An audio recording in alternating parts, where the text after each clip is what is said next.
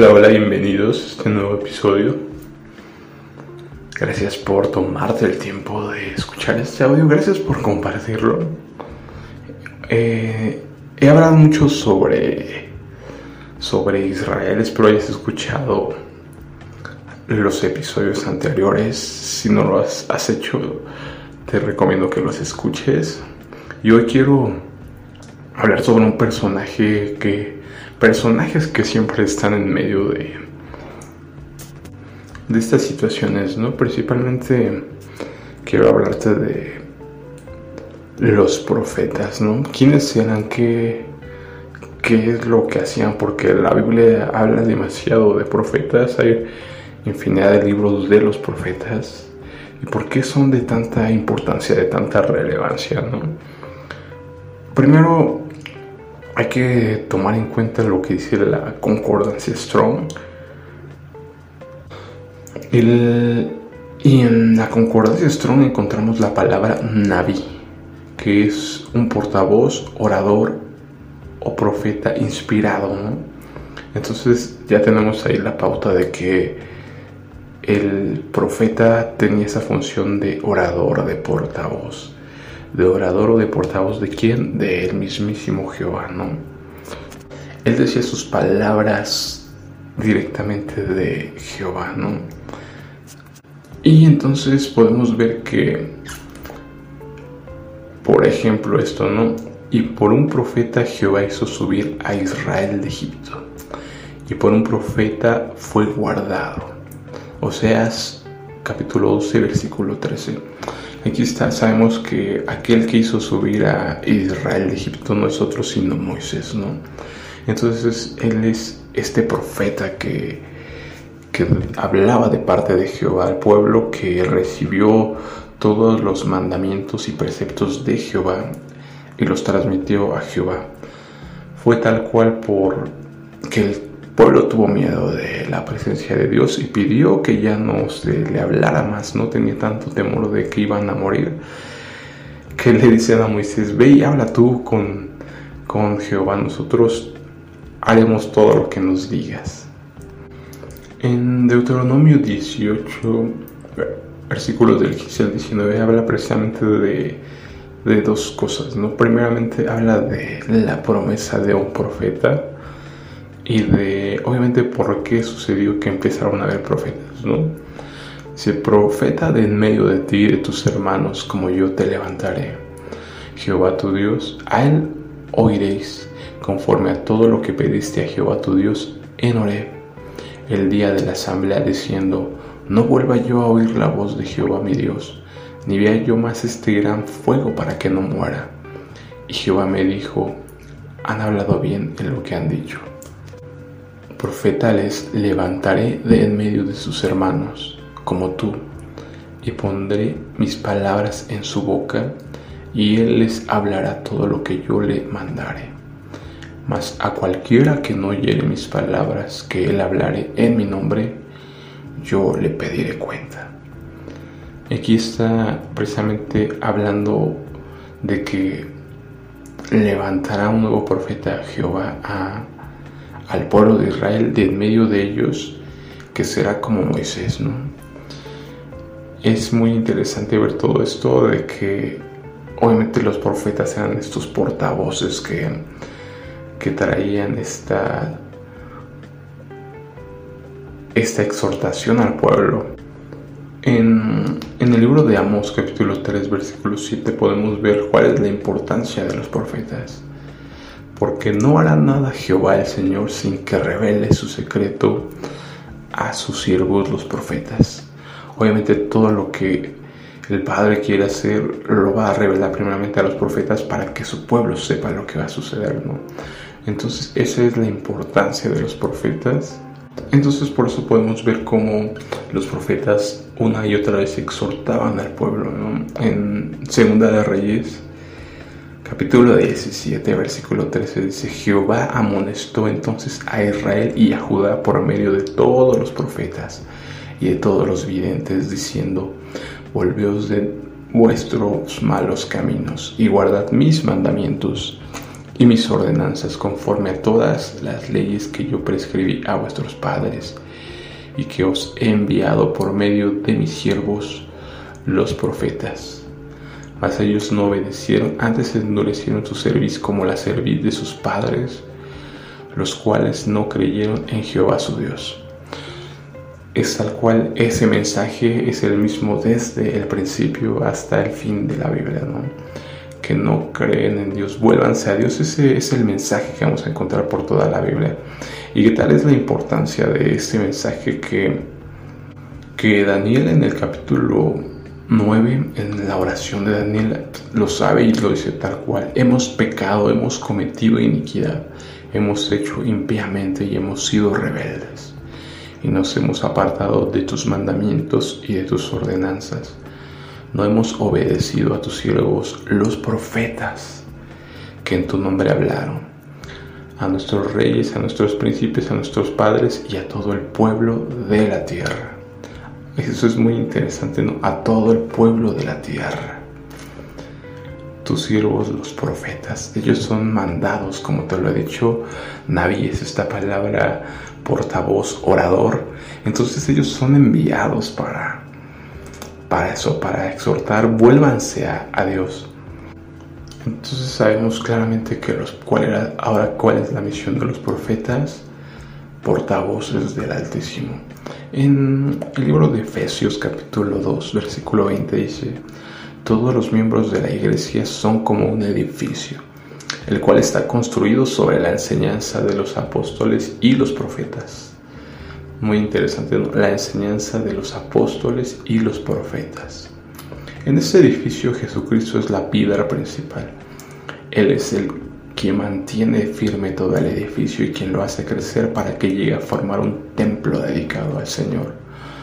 Por su unión con Jesucristo, ustedes también forman parte de ese edificio en de Dios habita por medio de su Espíritu. Un edificio construido en base sobre la enseñanza de los apóstoles y los profetas. Entonces, ¿qué es lo que enseñaban los profetas? Pues como ya lo vimos, el arrepentimiento, no vuélvanse a, a Dios, eso era la exhortación y lo podemos ver con, con Juan el Bautista. Juan nuestro Señor Jesús aclararía que Juan es, Elías que tenía que venir, ese profeta. en aquellos días vino Juan el Bautista predicando en el desierto de Judea diciendo, arrepentíos porque el reino de los cielos se ha acercado. Y no solo eso, sino que Así es, nuestro Señor Jesús también cumplió con la fusión del profeta. Sabemos que Jesús, eh, nuestro Señor Jesús, obviamente es perfecto y engloba todo, ¿no? Ya que vino como el siervo y vino como un profeta, un portavoz del Padre. Y obviamente se elevó como el sumo sacerdote y rey de reyes, la máxima autoridad del juez supremo. En Mateo 4, 17 dice, desde entonces comenzó Jesús a predicar y a decir, arrepentíos porque el reino de los cielos se ha acercado. Eh, es tal cual el mensaje de Jesús, ¿no? Vuélvanse a Dios, crean en Dios, arrepiéntanse. Eh, eh, Pedro en el libro de Hechos nos aclara quién era ese profeta que fue prometido en el libro de Deuteronomio donde se le, por medio de Moisés se hablaba de que un profeta en medio de ti levantaré. Mas a cualquiera que no oyere mis palabras que le hablare en mi nombre, yo le pediré cuenta. ¿Quién era ese profeta? Vamos a, ver lo que nos dice, cómo se unen las piezas de este rompecabezas y así lo dice en Hechos capítulo 3, versículo 20 y Él envía a Jesucristo que os fue antes anunciado. Él fue antes anunciado. A quien de cierto es necesario que el cielo reciba hasta los tiempos de la restauración de todas las cosas, de que habló Dios por boca de sus santos profetas que han sido desde el tiempo antiguo. Porque Moisés dijo a los padres, el Señor vuestro Dios os levantará profeta de entre vuestros hermanos. Como a mí, a él oiréis en todas las cosas que os hable. Y toda alma que no oiga a aquel profeta será desarraigada del pueblo. Y todos los profetas desde Samuel en adelante, cuantos han hablado, también han anunciado estos días. Vosotros sois los hijos de los profetas y del pacto que Dios hizo con vuestros padres, diciendo Abraham, en tus simientes serán benditas todas las familias de la tierra. A vosotros primeramente Dios, habiendo levantado a su Hijo, lo envió para que os bendijese a fin de que cada uno se convierta de su maldad. ¿Para qué levantó Dios a su Hijo? Para que os bendijese al fin de que cada uno se convierta de su maldad. Ahí está muy claro la función del profeta, ¿no? Ir a buscar que el pueblo se convierta de la maldad.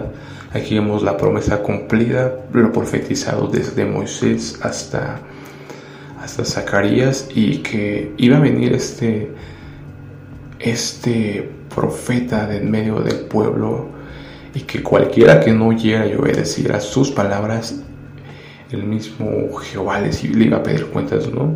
Por eso es muy importante entender la función del profeta, ¿no? Y entender que los profetas han profetizado y han llevado, aunque sí tienen infinidad de profecías, el mensaje principal es el arrepentimiento. Desde Moisés, desde Jeremías, Samuel, todos lo que han llevado, han sido mandados, enviados a eso, ¿no? A que cada uno se convierta de su maldad. En, precisamente en Juan 5:46 dice, porque si creyeseis a Moisés, me creerías a mí, porque de mí escribió él. Pero si no creéis a sus escritos, ¿cómo creerías a mis palabras? En Mateo 16, 13 dice, viniendo Jesús a la región de Cesarea de Filipo, preguntó a sus discípulos diciendo, ¿quién dicen los hombres que es el Hijo del Hombre? Ellos dijeron, unos Juan el Bautista, otros Elías y otros Jeremías o alguno de los profetas. Él les dijo, ¿y vosotros quién decís que soy yo? Tal cual la gente obviamente sabía y, y veía que Jesús cumple esta fusión de profeta, ¿no? Tal cual lo dice Elías, Jeremías o alguno de los profetas. Tal cual. Obviamente después vemos a Pedro que le dice, tú eres el Cristo, el Hijo del Dios viviente, ¿no? Porque todos esos papeles, todo eso lo engloba Jesús, ¿no? El maestro, el que le decían rabí, rabí, maestro, el profeta, ¿no? El maestro de la, de la Torah es denominado por muchos porque Él es la Torah viviente, ya que precisamente en Mateo 5, 17 dice, no crean que vine a quitar la ley ni a decir que la enseñanza de los profetas ya no vale. Al contrario, vine a darles su verdadero valor. Obviamente Él vino a enseñar exactamente esa misma enseñanza que los profetas, que los apóstoles también enseñaban no puede haber una variación. Sabemos que nuestro Padre no hay variación ni sombra de cambio. Él es el mismo hoy y siempre. Entonces la escritura obviamente está desde el principio hasta el fin. Es una sola enseñanza, es un solo, es un solo escrito, ¿no?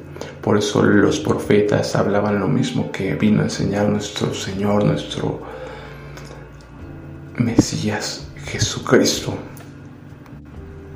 Y, lo vemos claramente, ¿no? Jesús lo aclara muy, es muy claro, no, no sé por qué hay confusión. En Juan 8:31, Jesús les dijo a los judíos que habían creído en Él, si ustedes obedecen mis enseñanzas, serán verdaderamente mis discípulos. En Juan 12:47 dice, yo no vine para juzgar a los que oyen mis enseñanzas y no las obedecen, No vine para condenar a la gente de este mundo, sino para salvarla. El que me rechaza y no obedece mis enseñanzas será condenado por esas mismas enseñanzas cuando llegue el fin. Obviamente sabemos que la ley en sí trae un castigo, ¿no?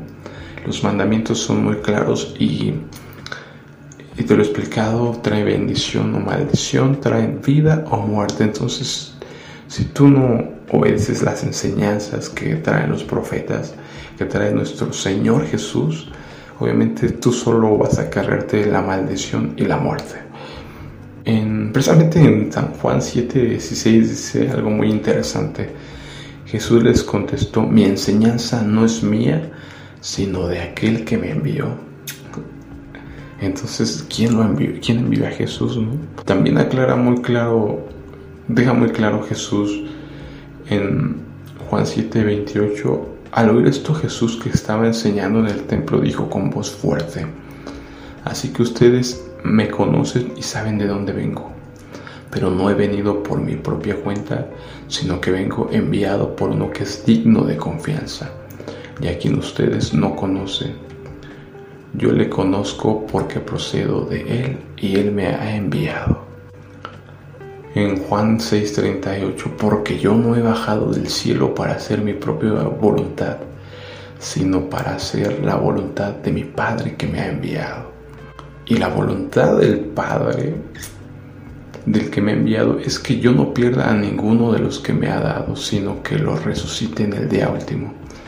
Porque la voluntad de mi Padre es que todos los que miran al Hijo de Dios y creen en Él, tengan vida eterna y yo les resucitaré en el, en el día último.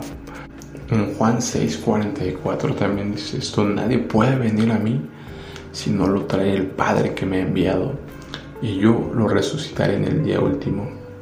En los libros de los profetas se dice, Dios instruirá a todos, así que todos los que escuchan al Padre y aprenden de Él, vienen a mí. Es, todo esto tiene que ver con enseñanza, con aprendizaje, con que Jesús vino a traer un mensaje, una enseñanza, y Él fue enviado por alguien más, no por el Padre como te lo, como te lo recalco una vez más, Naví significa portavoz, orador, ¿no? Y tal cual los profetas no hacían su voluntad, sino la voluntad del Padre. Ellos tenían ese deber de dar las palabras que el mismo Padre les daba. En Juan 14, 31 dice, pero yo tengo que obedecer a mi Padre para que todos sepan que lo amo. Y para terminar Jesús les dijo, levántense, salgamos de aquí. Como te he estado explicando por varios podcasts, todo tiene que ver con eso, ¿no? Con volverse a Dios, con, con obedecer, con creer en Dios, con creer en Jesús, el unigénito Hijo de Dios. Y obedecer sus enseñanzas, ya que las mismas enseñanzas que Jesús daba son las mismas que nos van a juzgar, ¿no? En Juan 6, 14, precisamente la multitud se da cuenta de que Jesús era el profeta que había prometido Dios mediante su siervo Moisés. ¿no? Dice, cuando todos vieron este milagro, dijeron, de veras, ese es el profeta que tenía que venir al mundo. Jesús se dio cuenta de que la gente quería llevárselo a la fuerza para hacerlo su rey. Por eso se fue a lo alto del cerro para estar solo. Entonces, al fin de cuentas, como nos deja muy claro Jesús que es necesario seguir sus enseñanzas, y sabemos que sus enseñanzas no son de Él, sino del Padre que lo envió. Entonces, ¿cuáles eran esas enseñanzas del Padre? Precisamente ya te lo había comentado, pero te lo recuerdo. En Éxodo 24, 12 dice esto. Entonces Jehová dijo a Moisés, sube a mí al monte y espera allá, y te daré tablas de piedra y la ley, y mandamientos que he escrito para enseñarles. Tal cual, los mandamientos y la ley son para enseñarnos. ¿Qué nos enseñan eso? Jesús nos vino a explicar que En Mateo 23, 23, como te lo explico, nuestro Señor Jesús es, la Torah viviente, el maestro de la Torah. Y lo explica claramente en este versículo, hay de vosotros, escribas y fariseos hipócritas, porque dismáis la menta y el eneldo y el comino y dejáis lo más importante de la ley, la justicia, la misericordia y la fe. Esto era necesario hacer sin dejar de hacer aquello. Entonces, claramente te puedes dar cuenta que Jesús vino a enseñar las enseñanzas de su Padre, que no es otra sino la ley, ¿no? Aquí lo deja muy claro. Dejáis lo más importante de la ley, la justicia, la misericordia y la verdad. Es que cuando empiezas a estudiar la Torah o empiezas a ver qué, en qué se basa esto, hay cosas impresionantes, ¿no? Levítico 19 precisamente dice esto de las da las siguientes instrucciones a toda la comunidad de Israel. Sé santo porque yo el Señor tu Dios soy santo. Cada uno de ustedes tenga gran respeto por su madre y su padre y siempre guarde mis días de descanso. Yo soy el Señor tu Dios. No pongas tu confianza en ídolos, ni te hagas imágenes de dioses hechos de metal. Yo soy el Señor tu Dios. Cuando recojas las cosechas de tu tierra, no sigues el grano en las orillas de tus campos, ni levantes lo que caiga de los segadores. Harás lo mismo con la cosecha de la uva, no cortes hasta el último racimo de las vides, ni recojas las uvas que caigan al suelo. Déjalas para los pobres y para los extranjeros que viven entre ustedes. Yo soy el Señor tu Dios. No robes. No se engañen ni se estafen unos a otros. No traigas vergüenza al nombre de tu Dios al usarlo para jurar en falso. Yo soy el Señor. No defraudes ni le robes a tu prójimo. No retengas hasta el día siguiente el salario de tus obreros contratados. No insultes al sordo ni hagas tropezar al ciego. Debes temer a tu Dios. Yo soy el Señor. No tuerzas la justicia en asuntos legales al favorecer al pobre ni al ser parcial con el rico y poderoso. Siempre juzga con imparcialidad a las personas. No disemines chismes difamatorios entre tu pueblo. No te quedes con los brazos cruzados cuando la vida de tu prójimo corre peligro. Yo soy el Señor. No fomentes odio en tu corazón contra ninguno de tus parientes. Aclara los asuntos con la gente en forma directa a fin de que no seas culpable de su pecado. No busques vengarte ni guardes rencor contra tus hermanos israelitas, sino ama a tu prójimo como a ti mismo. Yo soy el Señor.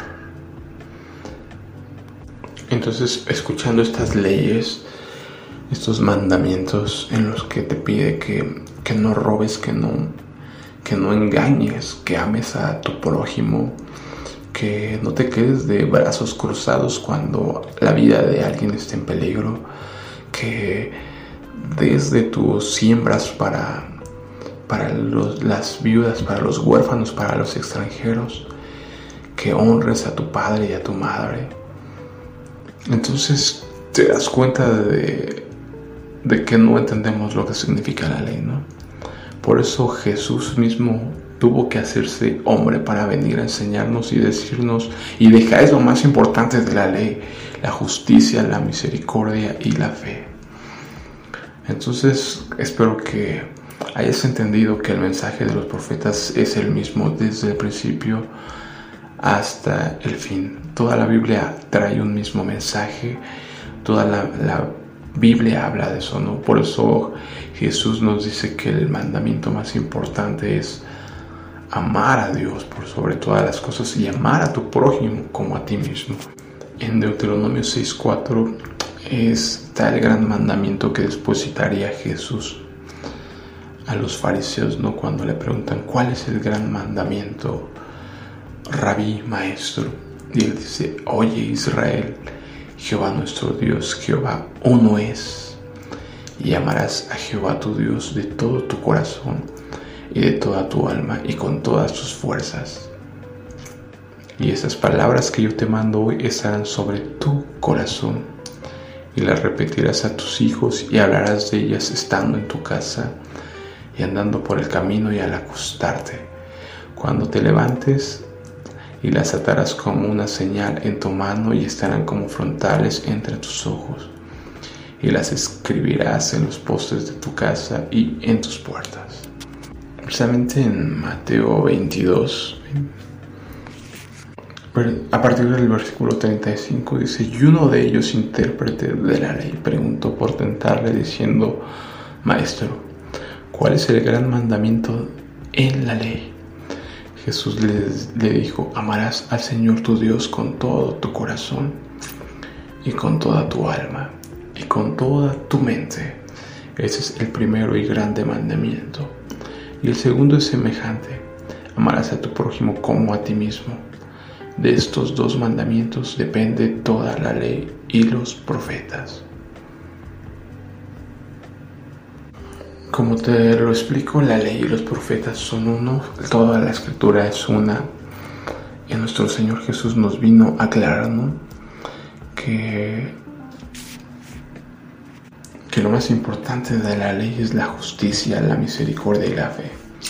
Por eso el mandamiento más importante es amarás al Señor tu Dios, porque cualquiera que no ame a Dios no va, no le va a interesar ni va a querer cumplir sus mandamientos ni obedecerlos, ¿no? Entonces solamente amando a Dios puedes cumplir los que Él mismo te pide. En Juan 14, 21 dice, nuestro Señor Jesús. Y el que tiene mis mandamientos y los guarda, ese es el que me ama. Y el que me ama será amado por mi Padre, y yo le amaré y me manifestaré a él. Vemos que claramente la ley el amor tiene que ver con el amor. En Salmos 145, 20 dice, Jehová guarda a todos los que le aman, mas destruirá a todos los impíos. Aquí viene algo interesante, ¿no? Que dice guarda a los que le aman. Y sabemos que los que le aman guardan sus enseñanzas. Más destruirá a todos los impíos. Entonces los que no guardan sus enseñanzas son impíos. En, precisamente en la oración de Daniel, Daniel dice esto, y oré a Jehová mi Dios, e hice confesión diciendo, ahora Señor Dios grande, digno de ser temido, que guardas el pacto y la misericordia con los que te aman y guardan tus mandamientos. Tal cual vas a encontrar siempre amor y mandamientos y el pacto totalmente siempre juntos, porque tal cual es eso, los mandamientos son el pacto, ya te lo he explicado, y obviamente se cumplen las cláusulas de este pacto cuando tú cumples tu parte, ¿no? Y entonces ya sabemos exactamente qué enseñaban los profetas, qué es lo que, cuál era el mensaje que ellos traían, ¿no? Tal cual desde el principio hasta el fin es solo un mensaje, ¿no? Y todo tiene que ver con, no decía Jesús, ¿no? Con misericordia, con fe, con justicia.